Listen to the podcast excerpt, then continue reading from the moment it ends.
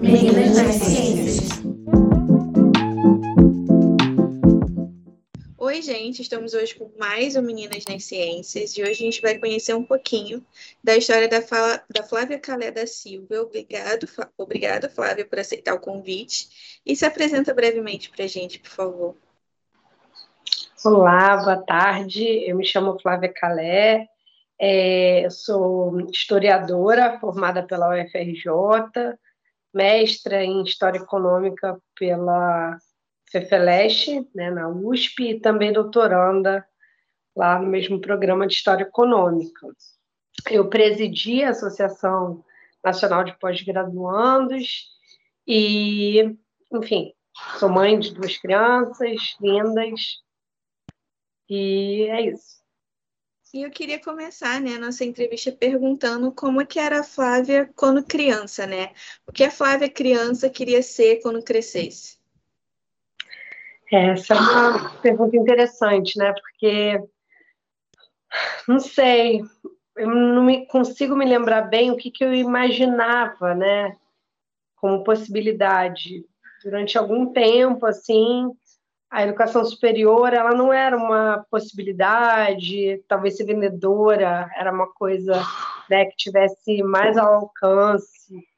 É, né, meu pai era comerciante, minha mãe dona de casa, é, mas no ensino médio, na reta final ali do terceiro ano, né, que a gente ia fazer vestibular, que aí eu falei, não, é, acho que eu não consigo e a única coisa que me vinha à cabeça era ser professora na universidade, né? É, poder ter o estudo como uma coisa para a vida inteira. Então, eu decidi, eu estava em dúvida entre biologia e história. E aí eu fiz história. Mas isso foi uma coisa mais assim da, da, da juventude, chegando numa fase de juventude, né? Não tinha nada muito maduro até a adolescência, assim. E aí você realizou né, sua graduação em História pela Universidade Federal do Rio de Janeiro. Eu queria que você contasse um pouquinho como foi esse processo de escolha do curso. Você falou que estava em dúvida entre Biologia e História. E no final, por que História? Eu acho que por causa do meu professor, assim, que eu acho que foi determinante, né? As discussões da aula de História eram acabaram sendo decisivas, né? Porque é, eu comecei a adquirir algum pensamento mais crítico é, no meu terceiro ano, ali no ensino médio, mas especialmente no terceiro ano por causa de alguns professores, né? Então, pela primeira vez, eu li uma revista que falava sobre o MST, né? Que dava uma outra perspectiva que não aquela do senso comum, da grande mídia. É, meus pais não tinham, meu pai né, chegou a iniciar um curso superior, mas a minha mãe é, estudou até o ensino fundamental, então eu também não tinha assim uma família de pessoas que eram leitoras, que eram, sabe, é, leitoras assíduas, né? Então eu fui formada, eu acho, muito nesse ambiente do senso comum e, e foi através dos meus professores que eu comecei a despertar um olhar mais crítico. Olha, essa informação ela pode ser pensada de outra forma. E aí, aí então acho que a história, talvez as minhas aulas de história fossem muito mais instigantes no sentido de sair desse lugar comum, né? E no terceiro ano, também na reta final, eu conheci um menino eu esqueci um livro, sentei do lado dele, numa aula de espanhol, é, que falou pela primeira vez sobre socialismo. Falei, meu Deus, o que, que é isso, né? E eu conheci uma organização, né, que depois eu participei, a União da Juventude Socialista, e que abriu um outro mundo, né? Então, pensamento dialético, pensamento crítico passou a ser uma questão permanente na minha vida, né? E dali é, ter contato com essa filosofia, digamos assim, e depois na universidade foram decisivos, sabe, para a definição pelo caminho da ciência. E aí, eu queria saber de você como é que você vê né, os cursos de humanas, como de história, em relação à presença feminina. Você vê alguma mudança em relação à equidade de gênero nesses cursos nos últimos anos? Sim, eu acho que o curso, os cursos de humanidades, eu acho que nos bancos escolares eu sempre percebi uma grande presença feminina, né? Na graduação, especialmente, nos cursos de saúde, muito, né? Mas nas humanidades também, uma presença muito grande de mulheres. O que a gente tem dificuldade de ver é no, na gradação, né? É, nas escalas da carreira, é que isso vai diminuindo, né? Nas esferas de gestão da universidade, de direção, de coordenação, você vê que isso vai diminuindo assim um pouco, né? Mas na graduação era uma presença grande. É, mesmo, né? Eu fiz movimento estudantil na graduação, eu participei, né?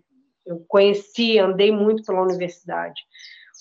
E aí, onde que a discrepância acontecia? Letras, por exemplo, era uma coisa é, majoritariamente esmagadora, maioria de mulheres, mas aí você atravessava a rua, ia para o prédio de engenharia, e era um, uma, um deserto de mulheres, né? Eu acho que essa imagem ela foi mudando também ao longo dos anos 2000, assim, né? Porque a universidade com a expansão, com o Reúne, acabou se democratizando, então democratizou do ponto de vista da cor, né? É, de, de ter mais pessoas negras. Hoje a gente tem um, a cota, né, dados positivos para comemorar nesse sentido. Eu acho que a reserva de vagas para estudante de escola pública, né, o Enem, foram instrumentos que acabaram modificando esse perfil da universidade. E eu acho que a presença de mulheres na graduação hoje ela é muito grande. Eu acho até que na estatística ela é majoritária. Mas você tem alguns cursos que essa, esse, essa discrepância ainda acontece, né? Verdade. E seguindo a sua vida acadêmica, você realizou mestrado em História Econômica pela Universidade de São Paulo. E como foi, como foi né, para você decidir seguir essa área, vamos dizer assim, da ciência, né, da história? E eu queria que você contasse um pouco do seu período do mestrado para a gente e quais são os estudos né, realizados nessa área da história econômica. É, eu adquiri um grande amor na graduação pelo José Bonifácio. Era um personagem da história que me instigava muito, porque porque eu comecei estudando ali História Ambiental com o professor Pádua, um querido também na, na graduação. Eu fiz iniciação científica na graduação, eu trabalhei três anos no Arquivo de Memória Operária com a professora Anita Prestes, né? Então, é, eu tive ali muito contato com o século XX, é, então, a formação operária, o movimento operário até os anos 60, meus trabalhos de iniciação científica todos giravam em torno de temas de documentação vinculadas ao arquivo de memória operária, que é o maior, segundo maior arquivo do Brasil, né? O primeiro é o Ed, Edgar Lerroth na, na Unicamp e esse da UFRJ. Mas eu sempre teve sempre uma questão que permeou assim a minha minhas questões na universidade, que era o problema da formação da nação e de, de projetos sobre, de nação para o país, né? Então, como conseguir perceber, identificar é, como o Brasil se constituiu como a gente conhece hoje, né? Então, essa era a minha questão. Como se formou enquanto nação? E o Bonifácio, quando eu fui estudando, entendendo o que, que significa o significado do patriarca da independência e o que, que isso tinha de é, quais eram as narrativas ali envolvidas, é, e, e, principalmente as disputas de projeto nessa formação do Estado Nacional Brasileiro, eu falei, bom, esse aqui é o lugar que eu quero estudar, né? E aí eu cheguei até a apresentar um projeto para seleção para estudar desenvolvimento econômico nos anos 60, né, 1960, o ISEB, que é o Instituto Superior de Estudos Brasileiros, mas aí eu falei, não, não é isso, meu coração bate em outro lugar, e aí eu fiz um outro projeto, fiz uma outra seleção, E foi aí que eu entrei com o meu orientador para discutir o meados ali, as primeiras décadas né, do século XIX, Brasil Independência. Então, meu mestrado é, eu cheguei no meu mestrado dessa maneira, né? Então, eu estudei um governo paulista na virada da, do período da independência. É, então, o último governo sob um, um governo absolutista, né? E o primeiro e os primeiros passos do sistema representativo, as primeiras eleições e depois a próprio desenvolvimento do processo da independência, né? E hoje eu estudo no doutorado o período posterior, que é a Constituinte, a primeira Constituição brasileira, e a discussão econômica em torno disso, né? Porque aí eu enveredei um pouco ali no mestrado, por estudar administração colonial, tentando ver, buscar uh, o que que nessa transição, o que que as ideias liberais impactaram realmente na administração colonial nessa transição. E agora é, é, justamente estudar, então, esse liberalismo brasileiro, né? esses projetos em disputa, o que, que se consolidou efetivamente numa legislação, num projeto econômico, é, então, o doutorado ele segue um pouco essa, esse caminho, né? De certa maneira, instigado por um problema que eu sempre carreguei desde a graduação, que é esse problema da formação da nação, dos projetos que formaram o Brasil, o que, que foi disputado, o que, que ganhou, o que, que perdeu, e por que, que nós estamos e somos assim, né? Acho que é um pouco isso. É, você está cursando seu, seu doutorado, né, atualmente, nessa mesma área que você falou. Eu acho que isso é uma questão que sempre paira sobre a mente da população, de algumas pessoas da população, mas em relação quando está na eleição, né? Tipo, ah, qual é o projeto que você tem? E a gente nunca vê muito sobre isso. Então, acho que é uma temática bem importante, né? De entender realmente que projetos são esses, se eles realmente estão sendo realizados, para onde eles vão, o que, que acontece. É, e, e, e, é, e, o debate dentro do parlamento, né, que aí, no caso é o lugar ali da análise mesmo, porque o parlamento brasileiro está aqui, tem 200 anos, né, é, e existe desde esse período, então toda a constituição, da forma parlamentar, é, o que a gente enxerga hoje, né, de disputa de projetos, ela também existia, ela existe desde o início, né, então tentar mapear um pouco, né, essas essas, essas tendências, né, esses debates no campo econômico, no campo da economia política, no campo do debate econômico. Sobre escravidão tem muito trabalho, sobre a própria legislação sobre a, a, as leis, né, também tem muita coisa, e eu estou tentando me inserir nessa discussão da economia política, né. E você atua também como tutora na Universidade Virtual do Estado de São Paulo é, e é integrante do grupo de pesquisa sobre o antigo sistema colonial da Catedral Jaime Cortesão. É, eu queria que você falasse um pouco para a gente né, dessas, dessas atividades que você realiza, né, fora as atividades de doutorado. Como é que são essas atividades? Como é que você concilia elas? É, a Univesp, é, a Universidade Virtual né, de, de Ensino à Distância, é, ela se pretende fazer uma discussão sobre educação pública de qualidade nesse campo da EAD, né? entendendo a necessidade de democratização do acesso é, à universidade. Então, é uma possibilidade muito legal, assim, né? de, de poder conhecer né? e de poder ter uma, um conhecimento né? sobre essa área. A Univesp ela oferece, numa parceria com as universidades estaduais paulistas, é, uma bolsa de estudo, né, para a realização de, de, um, de trabalhos vinculados, né, de facilitação, de tutoria. Então, é uma experiência profissional, mas ela é uma bolsa e a gente faz uma especialização em docência superior em, na modalidade de ensino à distância. Na verdade, ela é uma forma de suprir as poucas bolsas de mestrado e doutorado que a CAPES e que as agências de fomento hoje disponibilizam. Eu não tenho bolsa. Né? Se não fosse esse trabalho da Univesp, que tem uma carga horária que é compatível com fazer um doutorado, seria muito difícil. Eu teria que que buscar outras formas de me sustentar e, e de ajudar na renda familiar, né? Para a gente conseguir viver.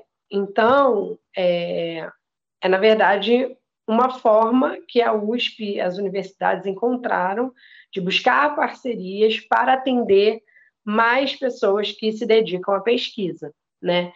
Então, e eu tento conciliar tudo, né? Porque além de tudo tem a maternidade. Eu sou mãe de duas crianças pequenas. É, eu fui mãe no mestrado, então isso aqui impactou muito já a minha essa trajetória, né? Se a gente pensa numa trajetória que tem que ser rápida, que tem que é, cumprir prazos e é, é, é completamente avessa essa lógica, né? Eu estou completamente fora de, desse padrão, eu não consigo estar desse padrão. Se só existir esse padrão como possibilidade, é, é impossível pessoas como eu estar pesquisando, né?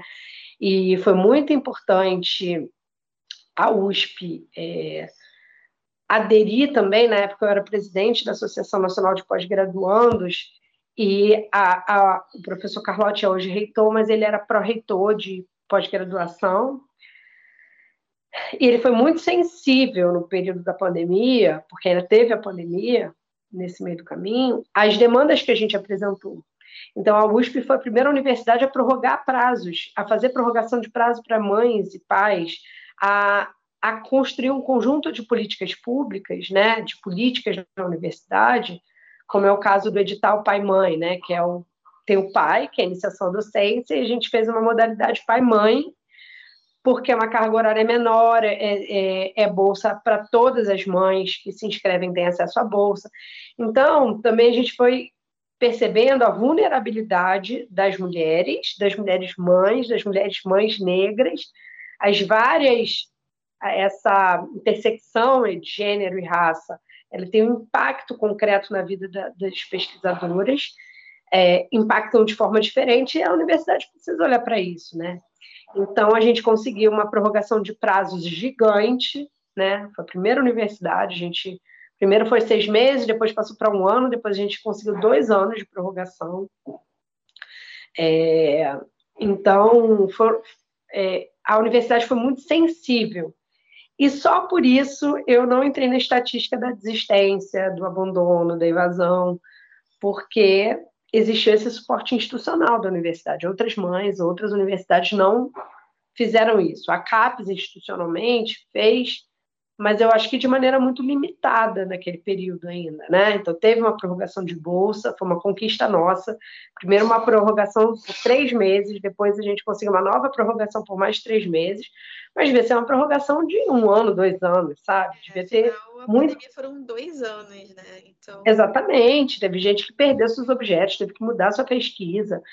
Então, assim, é, tem, tem um conjunto de elementos, assim, e de políticas que, se elas não existem, é impossível. É impossível. Eu não teria chegado ao fim do, do mestrado, eu não teria ingressado no doutorado é, se não fosse um, um suporte, um aporte institucional que a minha universidade possibilitou e que eu sei que outras não tiveram a mesma sensibilidade, né? É, então, então a gente teve outras políticas. A CAPES, por exemplo, editou a pedido na, da NPG na época que a, o critério na avaliação de número de titulados não valesse naquele, naqueles anos da pandemia, né, o tempo de titulação, né, que é um dos critérios. Primeiro, porque é um critério que não diz nada, absolutamente nada sobre a produção científica, né, ele não devia existir. Mas em contexto de pandemia, não, não, não devia existir mesmo, porque senão, na pandemia, você teria uma pressão de, dos programas pela produtividade improdutiva, né?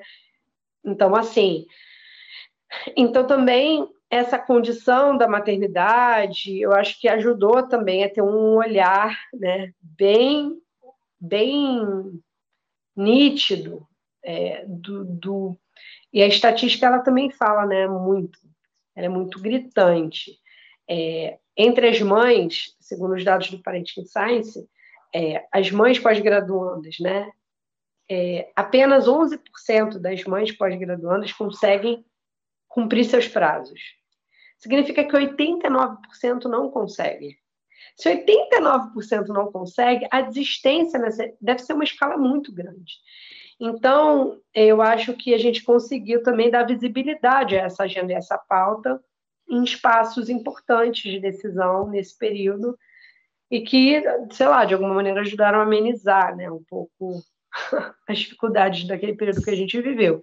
Isso tudo no mestrado, né? Então, no doutorado, eu estou tendo um pouco, só um pouco mais tranquilidade, porque agora eu tenho uma bolsa, eu tenho um trabalho, é, eu tenho dois filhos na creche, agora são três e meia, a gente está conversando aqui tranquilamente, porque eles estão na creche, porque se eles estivessem em casa eu não conseguiria, né? Não conseguiria fazer absolutamente nada. É, então, também o fato de eu ter conseguido vaga na creche é, é um fator importante, né? É, a creche integral. Então, e agora eu tenho condições, digamos assim, objetivas de retomar o meu doutorado, porque agora eu estou numa retomada efetivamente, desde o início de fevereiro, desde que as crianças foram para a creche, eu tive uma retomada do meu doutorado. E vamos lá. E você citou, né, para gente que você foi presidente da Associação Nacional de Pós-Graduandos ali no período de 2018 a 2022. Foi justamente esse período crítico que a gente estava falando, né, que foi a faixa ali da pandemia. É, você já falou um pouquinho de como foi essa experiência, mas eu queria que você relatasse mais sobre realmente, tipo, essa questão de, de estar como presidente nessa associação nesse momento, né? Uhum. É, foi um super desafio, né?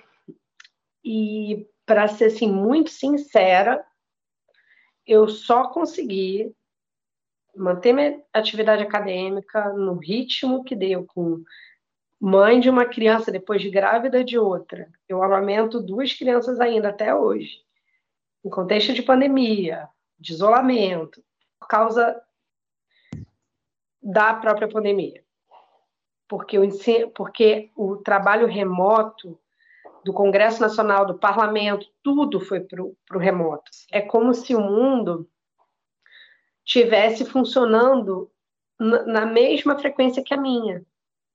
Porque, de certa maneira, eu já estava cada vez mais é, num espaço privado, cada vez mais confinada pela maternidade, pelas condições. Eu conseguia viajar, eu ia para Brasília, eu ia nas universidades com a minha filha, eu viajava muito com ela.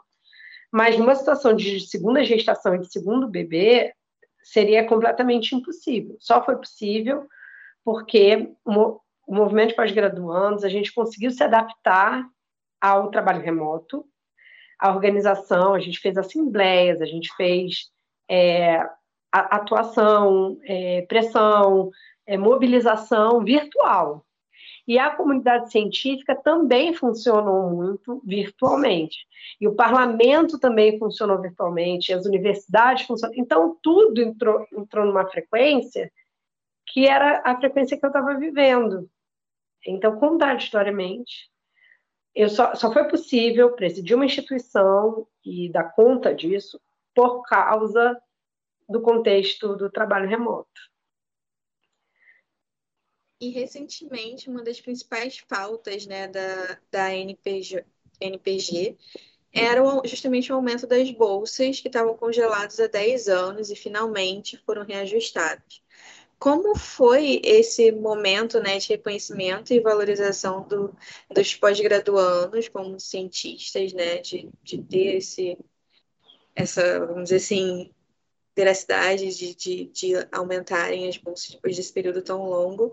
E, na sua opinião, quais são as próximas pautas né, que ainda precisam ser conquistadas? É, eu acho, primeiro, né, o fato do Lula ter é, se disposto a fazer o reajuste no mês de fevereiro, antes do carnaval, eu acho que foi fruto desses anos de luta que a gente fez, porque é, porque a NPG, no início, eu me lembro que a gente falava sozinho sobre o reajuste das bolsas. E, e eu acho que nesse período de resistência a Bolsonaro, a gente conseguiu, e de união da comunidade científica em defesa da ciência, a gente conseguiu unificar um discurso na comunidade científica de que o reajuste das bolsas ele não é uma pauta corporativa. ela diz respeito a como a ciência é enxergada sobre os investimentos na ciência, sobre a valorização do pesquisador.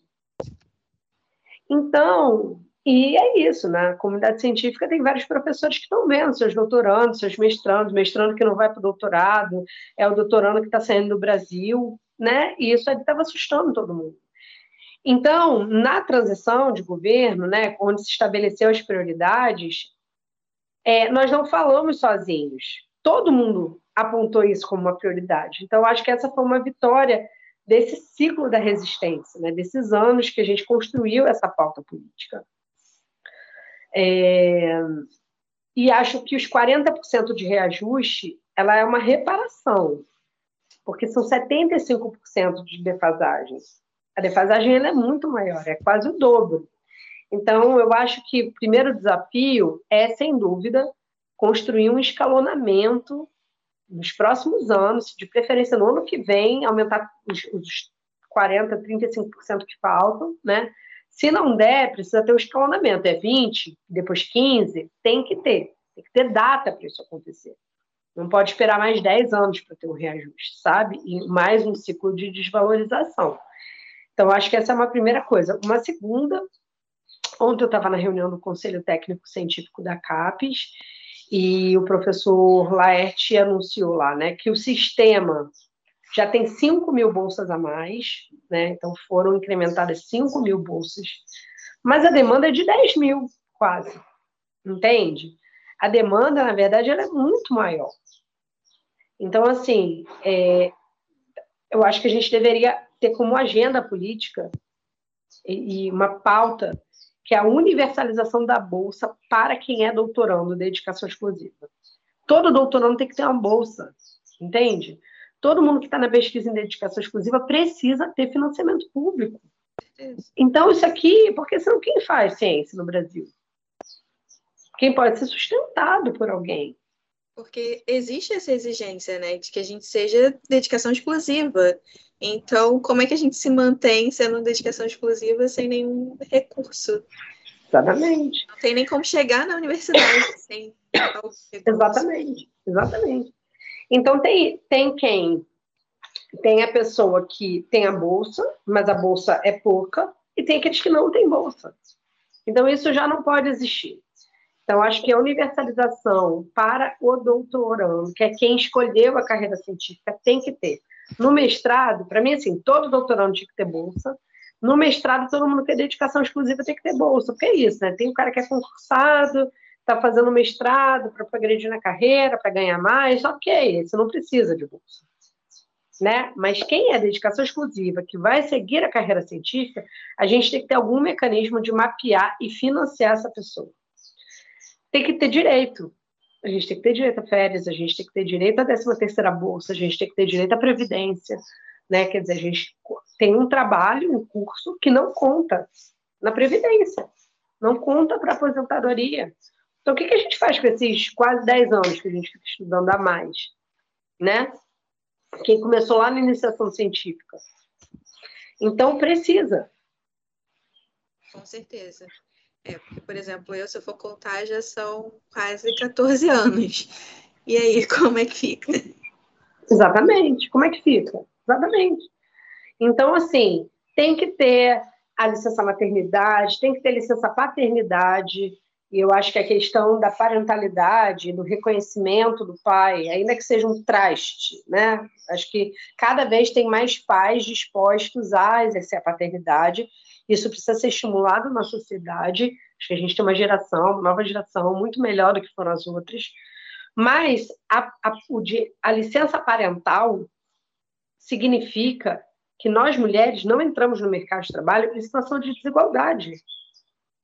Porque se eu vou procurar um emprego e eu sou uma mulher, em algum momento eu vou ter um filho, em algum momento eu vou precisar tirar licença maternidade. Só que se o homem também, não tem mais diferenciação. Entende? Ninguém vai discriminar a gente por causa da licença maternidade. Então, eu acho que isso é questão de equidade. Não basta decretar que vai ter salários iguais. Você tem que criar mecanismos reais na sociedade para valer, para que esse trabalho seja é, equilibrado. Isso significa valorizar o trabalho reprodutivo. Então, a gente recebe, as mulheres precisam receber um salário para ficar em casa amamentando, cuidando dos filhos nos primeiros seis meses. Tem que ter políticas, né? Então, acho que é, os pós-graduandos carecem muito disso ainda, né? Acho que a gente carece muito de ser reconhecido como profissionais. Eu acho que essa é a questão central. É, é, o eterno que a gente escuta dos familiares de todo mundo. Né? Ah, você é um eterno estudante, você não vai trabalhar. Não, mas eu estou trabalhando. Inclusive, eu não tenho um horário certo de, tipo, ah, eu vou trabalhar oito horas por dia. Isso. E aí você está vulnerável a todo tipo de assédio, de exploração, porque não tem nada que regulamente a hora que eu tenho que trabalhar. Exatamente. E atualmente, né, você está como integrante do Conselho Técnico Científico da CAPES no projeto Sou Ciência, é, Centro de Estudo, Sociedade, Universidade e Ciência da Unifesp. Eu queria que você falasse um pouco né, de como é ser integrante desse conselho, é, levando em conta todas essas pautas, de como é estar diretamente né, ali dentro de um órgão que é importante justamente para resolver essas questões. É, o Conselho Técnico Científico da CAPES, o CTC, ele, ele discute né, as principais agendas da pós-graduação, então o debate do Plano Nacional de Pós-Graduação, ele passa pelo CTC, porque ali se reúnem os coordenadores das áreas, né, é, os colégios né, de humanidades, das ciências da vida, das exatas, então, as áreas de conhecimento se encontram para discutir avaliação institucional, principalmente, né? A pauta principal é a avaliação. Mas a avaliação, ela é uma política de indução na pós-graduação, né? Então, na verdade, o que a gente está discutindo ali o tempo inteiro é qual é a pós-graduação que a gente quer e como os indicativos da avaliação eles podem ajudar a gente a chegar aí.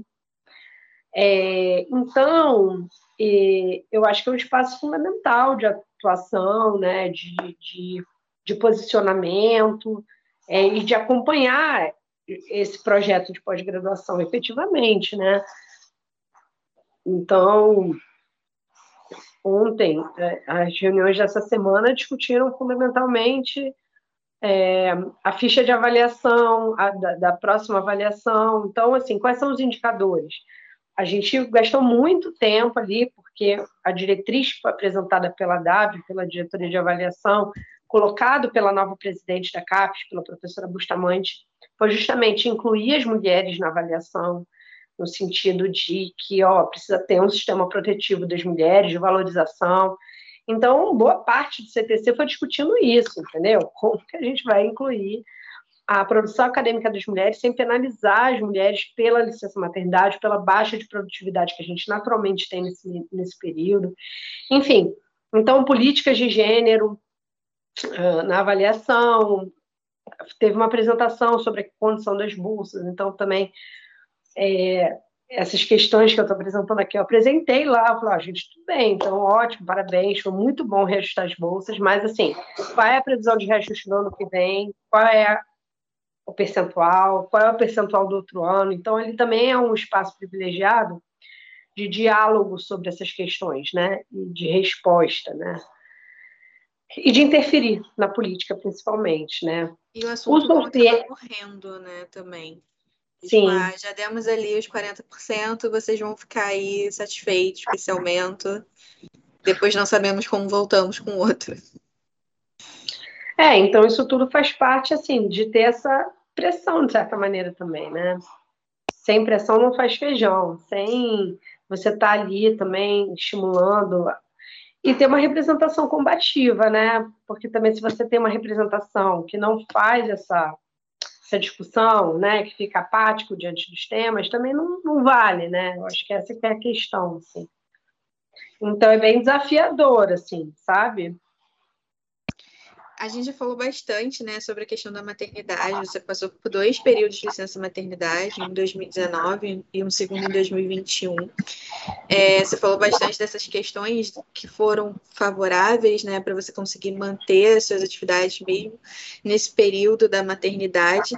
Mas às vezes a gente ainda sofre uma pressão ali no, no, no pré, né? Enquanto a gente ainda está gestante. Como é que foi para você, tipo, esse período ainda gestante, de chegar e falar, tipo, ah, estou grávida, porque às vezes é até uma, um constrangimento, a gente sabe muito como vão receber isso.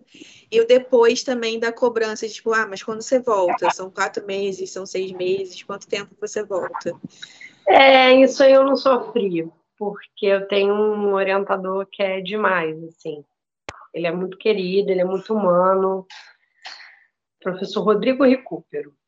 Eu gosto de falar ele porque porque ele é muito humano, ele é muito gentil. Ele foi muito gentil comigo o tempo todo. Ele foi muito parceiro, ele nunca, nunca ousou questionar qualquer coisa, muito pelo contrário, assim. Eu acho até que ele ele se orgulha, eu acho que ele admira, assim, sabe? Então, esse tipo de pressão eu nunca tive. Eu tive de mim mesma, né? Tipo, meu Deus, eu achava que eu ia fazer meu mestrado nos, nos seis meses da licença maternidade, imagina. Entendeu? Imagina, uma criança pequena, eu não tinha noção do que, que ia acontecer na minha vida. Então, então assim, essa pressão eu não tive de ninguém, eu tive de mim mesma, pautada por essa lógica, né, que hoje a academia coloca, né? Então, acho que a pressão foi muito mais da minha parte, sabe? Por até que eu entendi que não, que não, não é isso. A, a questão não é como eu me enquadro numa lógica que, que não, não dá para me enquadrar. A questão é como que agora a gente vai operar para mudar essa lógica. Como é que a gente vai construir uma lógica mais humana, mais acolhedora, mais inclusiva, que aproveite a força produtiva das mulheres, a força criativa nossa. Né? Que eu não tenho dúvida que o meu olhar sobre o mundo, sobre tudo, sobre qualquer coisa é muito melhor depois de dois filhos. Muito mais humana, muito mais ai, muito mais crítico, muito mais preocupado. Eu me sinto mais preparada do que antes, eu me sinto mais madura do que antes. O que, que o mundo vai fazer com isso? O que a academia vai fazer? E assim, eu falo de mim, mas eu estou falando das mulheres, todas nós. Sabe? O que, que a gente vai fazer com as mulheres que a gente impõe é, ou você é acadêmica e para ter uma carreira você vai ter que ter filhos, só depois, só depois, só depois e não vai ter, e você vai ter uma frustração, tem gente que vive bem, faz essa opção e está ótimo. Mas tem gente que não. Tem gente que quer constituir uma família. E por que que isso não não pode ser uma opção para gente? Por que, que em qualquer situação isso precisa gerar uma crise para gente? Por que, que o direito à felicidade não é um direito pleno, sem paranoia, sem cobrança, sem... entende? Então acho que eu acho que é um caminho sem volta. A gente precisa fazer essa construção para para tudo, né? Para aproveitar essa força produtiva, que é uma força nova na sociedade, porque é uma força que historicamente foi represada. Então, é uma força nova, é uma força que tem um potencial imenso, transformador, e que a gente precisa, como as águas do rio, como que correm para o mar, a gente precisa arrastar tudo que impede que a gente chegue ao mar. E para você, o que, que representa né, ser uma menina nas ciências lutando por todas essas questões? Ai, é, você vê, a minha condição de pesquisadora, eu mesma, durante muito tempo, coloquei em questão. Né? Será que eu sou? Será que é para isso? Será que eu sirvo para isso? É muito difícil, é cheio de crise, é cheio de, né, de, de. Não é uma coisa tranquila, né? Mas na medida que eu vou me libertando dessas amarras, né, dessas crenças, dessas crenças que nos limitam, eu acho que é isso aqui, é, é produzir ciência, é buscar, é, sei lá, me realizar no meu objeto, sabe? Me realizar no que eu estou propondo discutir, dar o melhor, que seja um bom trabalho. Quero muito que meu doutorado seja um bom trabalho, estou muito dedicada a isso. É, e que dê uma contribuição efetiva, né, para a ciência, que seja um tijolinho a mais, mas que seja um, um não quer, né? Não vamos revolucionar nada, né? A gente está no curso é, de um conjunto de conhecimentos sendo produzidos, eu quero ser o meu tijolinho, quero colocar o meu tijolinho ali, né? E quero me preparar para dar grandes contribuições nessa área, né? Ser uma pensadora, ser uma pessoa crítica, estimular a formação de pessoas críticas, estar tá preparada para fazer isso da melhor maneira. Eu acho que ter o estudo como um objeto para a vida inteira, porque isso não estagna a gente, pelo contrário, né? A gente sempre busca uma atualização. Eu acho que isso é vida, né? Eu acho que isso é força de transformação, né? A gente nunca se acomoda quando a gente tem a ciência para nossa vida, porque é isso, é sempre a superação. Eu acho que é disso que eu gosto, sabe, no fim das contas. E ao longo da sua vida e da sua, ou da sua carreira, é, quem foram as mulheres que te inspiraram ou ainda te inspiram? Ai, minha mãezinha é sempre uma inspiração, com certeza, porque ela é muito, assim, sei lá, que eu sou, devo tudo a ela, assim, né?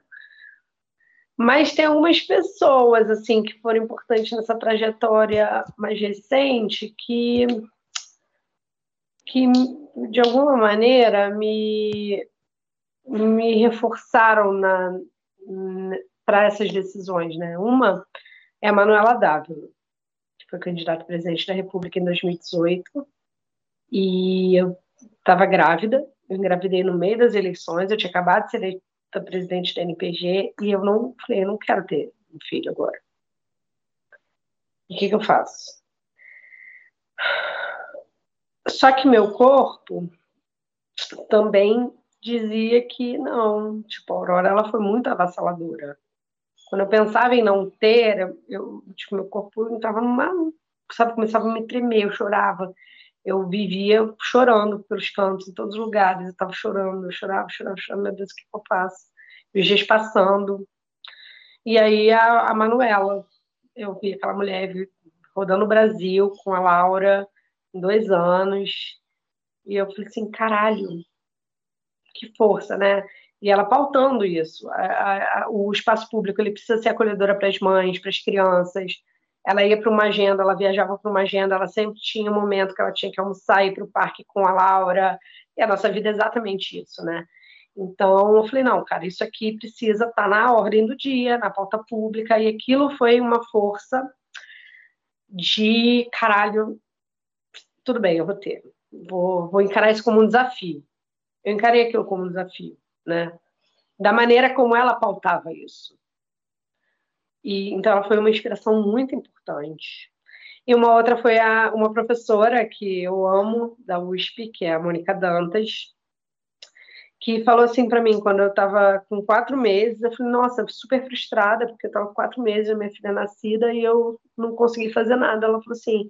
Aí foi ela que me disse: ela falou: o feminismo ele não está em você se adaptar a essa lógica patriarcal. Está justamente no inverso. É, rever, é, inverter essa lógica. Essa, você não vai caber nessa lógica. Você não vai, você vai se frustrar. Não, esse não é para você. O que a gente precisa fazer é subverter isso. E ela que me falei, nossa, é isso mesmo. Ela falou: olha, seus colegas, quem não pediu prazo? Quem tem filho? Os seus quase não é homem, né? Quem? Quem? Quem que não usa o prazo? Por que, que você tá assim, pediu um prazo? Foda-se o prazo. Pede essa porra desse prazo. Pede quantos prazos você puder pedir. Então, aquilo ali para mim foi um, ah, um chacoalhadão, assim, foi muito decisivo para não pirar, não sucumbir, não, entendeu? Ficar pirando, pirando, literalmente. E foi lindo. E acho que elas são importantes, assim, objetivamente, né, nessa trajetória acadêmica e nas decisões que eu tomei nesses últimos anos. Assim. Se você pudesse encontrar a Flávia do passado entrando numa máquina do tempo, como é que você acha? O que você diria, né, para ela? conselho você daria para ela? Ai, vai, vai, não, não tenha medo de nada, só vai. Eu acho que eu sempre fui um pouco destemida, e eu acho que eu fiz todas as opções que eu devia ter feito, assim. E quando você pensa na Flávia do futuro, como é que você acha que ela vai estar? Ah, eu pretendo estar na universidade pública, produzindo muito e dando muita aula, tendo muito aluno, estimulando muito pensamento crítico. É isso que eu quero. Eu não penso outra coisa, sabe? E agora eu vou fazer as nossas rapidinhas, eu vou falar algumas palavras e eu queria que você dissesse para mim, né, em uma única palavra ou frase, o que, que eu disse significa para você. É, começando por educação. Puta, cara, educação. Não, não existe nação, não existe nação plena, não existe nação realizada sem educação. Impossível. História. Não existe futuro sem compreender o passado, sem história. Academia. Ai, a academia. Ai, cara, eu acho que é um sentimento assim contraditório, né? Porque a academia é se mostrou não é tão rápido, né? Mas assim, foi muito importante a comunidade científica, a academia atuante, mas ela não pode ser castradora, sabe? Ela precisa ser um lugar de liberdade para conhecimento e ela precisa também ser mais flexível, acho, talvez. Maternidade. Ai, é uma revolução. Maravilhosa. Meninas nas ciências. Putz, precisa ser igual futebol. Só tem um menino na ciência em todo canto. Cada canto do Brasil. Que nem tem em cada canto do Brasil uma menina um menino jogando futebol. E para terminar, eu queria que você deixasse um recadinho, um conselho para essas futuras meninas que querem estar na ciência, na história ou em qualquer outro lugar que elas desejem atuar. Ai, a gente tem um clichê né, no feminismo que é as mulheres devem estar onde elas quiserem. Isso não é um clichê, isso não é uma banalidade, né? Porque as expressões todas da sociedade, a gente vive paredes e tetos de vidro e a gente não vai enxergando como essas essas paredes, esses tetos vão nos moldando e não, vão nos condicionando e vão nos é, confinando. Então, assim, vamos seguir nossos instintos, vamos procurar apoio de quem pode nos apoiar, vamos nos libertar dessas crenças que nos condicionam.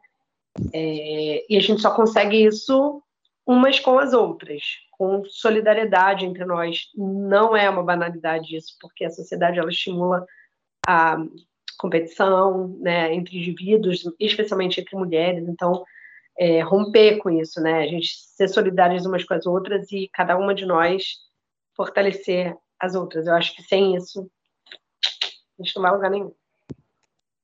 Queria agradecer muito, Flávia, por você estar aqui com a gente, ter dado essa entrevista. Muito obrigado por aceitar e compartilhar um pouco da sua experiência, da sua vida com a gente. Ah, eu que agradeço, querida.